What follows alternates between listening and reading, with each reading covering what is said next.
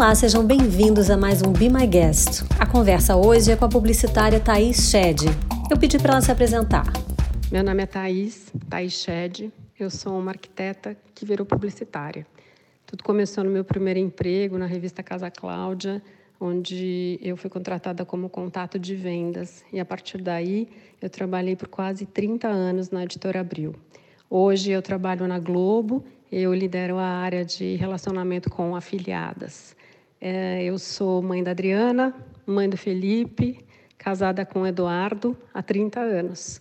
Relações de longo prazo é o que eu gosto, já deu para perceber. A gente começou falando sobre o que tem feito falta. O que me faz falta é a liberdade. Meio óbvio, né? Mas eu acho que faz falta para todo mundo. Porque com ela eu poderia fazer as coisas que eu tenho vontade de dar um beijo na minha mãe, de rever minhas amigas, é, e academia bem cedo, que é um hábito que eu tenho, é, fazer as unhas toda semana. São pequenas coisas que às vezes a gente faz é, de uma forma automática, mas que quando você não pode fazer, você descobre que elas te dão muito prazer, e isso é legal. Eu acho que também é uma reflexão que veio dessa quarentena. A Thais entende esse período como uma interrupção e não um novo normal. Eu não acho que o momento que nós estamos vivendo é um momento normal. Eu entendo que a gente tenta buscar uma certa normalidade, é, porque isso nos traz conforto. Mas eu acho que o momento é novo, mas ele não é normal. Eu entendo é, esse período como uma, um período de interrupção onde involuntariamente nós tivemos que interromper as nossas rotinas e criarmos outras rotinas. Eu já passei por isso uma vez, eu faço uma correlação muito direta. Eu, algum tempo atrás, eu tive um câncer de mama, tive que fazer uma cirurgia, os tratamentos e tal. E esse foi um período que eu senti como uma interrupção na minha vida, onde eu tive que parar para me dedicar exclusivamente a isso. E eu saí muito diferente desse processo, não de uma forma consciente, mas é, o processo te transforma. E eu relaciono diretamente o que a gente está vivendo hoje com essa mesma, essa mesma sensação de interrupção que eu tive é, nesse momento. E eu acho que a gente tenta buscar a normalidade, mas a gente ainda não chegou no, no que será né, no que vai ser é, o novo.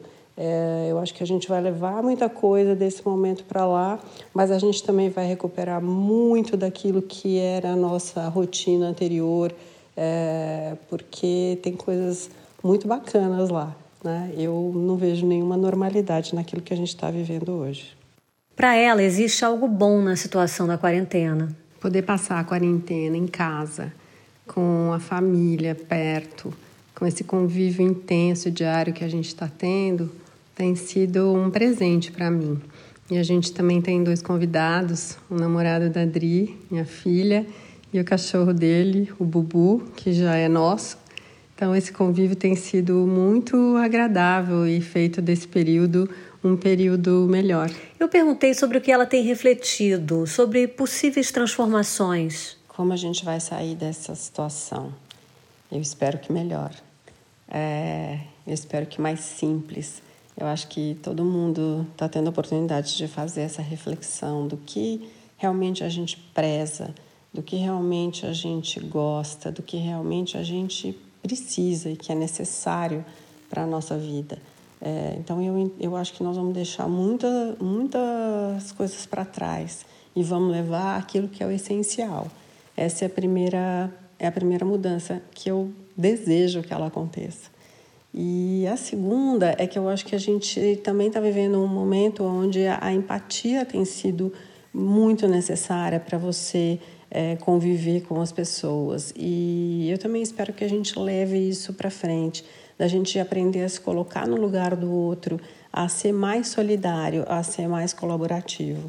É, sem dúvida nenhuma, se a gente conseguir ser mais simples e mais empático, é, nós teremos uma sociedade melhor. A Thais diz que a meditação tem ajudado bastante nessa fase. Para diminuir a ansiedade que aparece, que é natural do momento, eu tenho praticado mindfulness. Eu aprendi a fazer isso durante a quarentena. É, são atividades muito simples e que fazem com que você, durante aqueles minutos, sejam três, cinco, dez, você esvazie totalmente os seus pensamentos e preste atenção apenas na atividade que você está desempenhando. É, como exemplo, uma simples é você ficar de descalço com os pés no chão e, e observar a diferença de temperatura de todas as partes do seu corpo. É, então, eu acho que vale a pena dar uma olhada. É simples, é fácil e é muito gostoso. Ela conta como aprendeu a lidar com o trabalho em casa. Essa é a minha primeira experiência trabalhando em home office.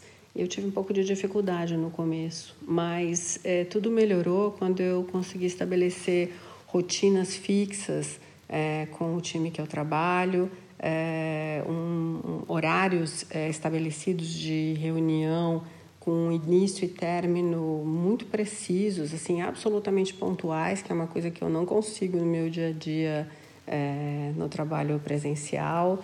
É, então, eu acho que o home office me trouxe organização. Eu sou uma pessoa que me distraio facilmente. Então, eu estou me dedicando a uma atividade e, eventualmente, alguma coisa que aconteça no entorno faz com que eu saia daquilo que eu estou fazendo e vá é, me dedicar a outra questão facilmente.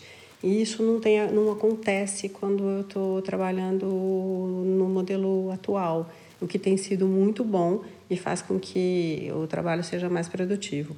Eu não acho que a gente vai ficar 100% home office no futuro ou 100% presencial. Eu acho que a mistura dos dois é, vai ser o ideal, porque tudo bem, eu me adaptei, todo mundo se adaptou, mas eu ainda acho que o contato presencial ele é insubstituível em algumas ocasiões. A Thaís tem um projeto para realizar assim que for possível.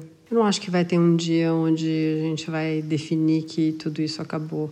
Eu acho que o retorno às atividades ele vai ser muito lento. É, então a gente não vai, enfim, poder fazer tudo que a gente quer de uma vez. Mas tem uma coisa que era um projeto que foi interrompido pela quarentena, que era visitar meu filho que não mora no Brasil.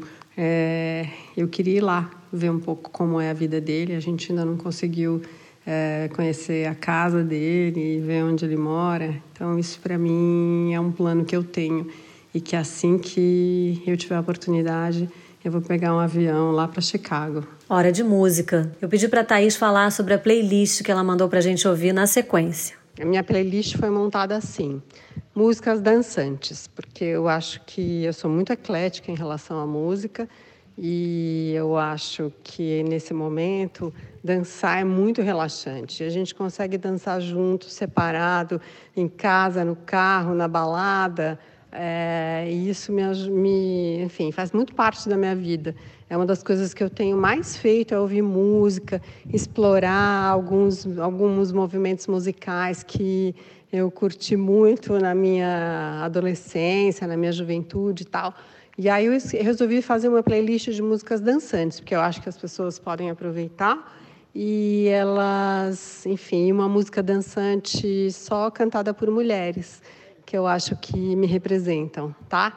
Então, segue aí. E aqueles que foram vistos dançando foram julgados insanos por aqueles que não podiam escutar a música. Com essa frase do Nietzsche, a gente encerra mais um Be My Guest, agradecendo pelo privilégio de poder ouvir boa música e também agradecendo pela participação inspiradora da Thaís. Valeu, Thaís! Eu sou a Cláudia Penteado e fico por aqui. Esse programa teve edição do Nani Dias e é um oferecimento da agência BTC. Um beijo e até amanhã.